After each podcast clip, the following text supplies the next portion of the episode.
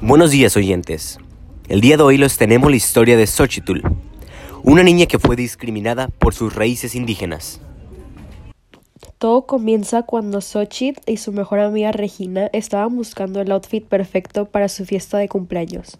Mira, dicen que hay ropa muy buena en ese lugar. Vamos a echarle un vistazo.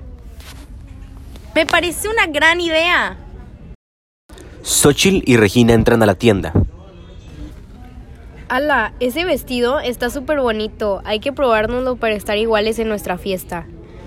Joven, ¿me podrías traer dos vestidos de este modelo en talla extra chica, por favor? Claro, señorita.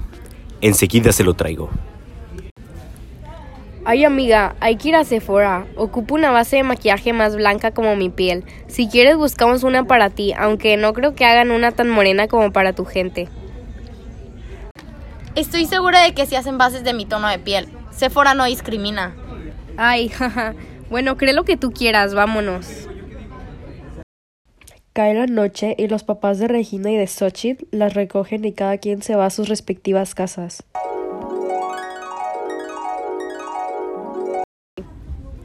Xochitl, Xochitl, ya vete de aquí, ¿no es que me estoy cambiando? Pero yo también me lo quiero probar. ¿Qué no es que es blanco? Obvio no te queda, se te vería súper mal. Aparte no creo que lo puedas pagar, es obvio. Es más, no creo. Sé que no puedes. Retírate si eres tan amable. Ya no te aguanto. Eres un egoísta, por eso nadie te quiere. ¿Por qué crees que soy la única que te habla? Además, temes admitirlo, pero debajo de toda esa ropa cara y ese maquillaje comprado en Sephora, oculta esa pobre persona que eres. ¿Quién? ¿Quién qué? Asco de persona. No es mi culpa que tengas una sola neurona en la cabeza.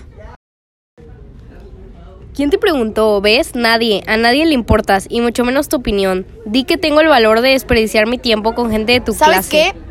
No te gastes en insultarme más. A partir de mañana ya no será una molestia para ti. Gracias por haberme dado la oportunidad de creer que por lo menos alguien se preocupaba por mí. Adiós, Regina. La mañana siguiente, la madre de Regina entra acompañada de la terrible noticia de que Xochitl se había suicidado.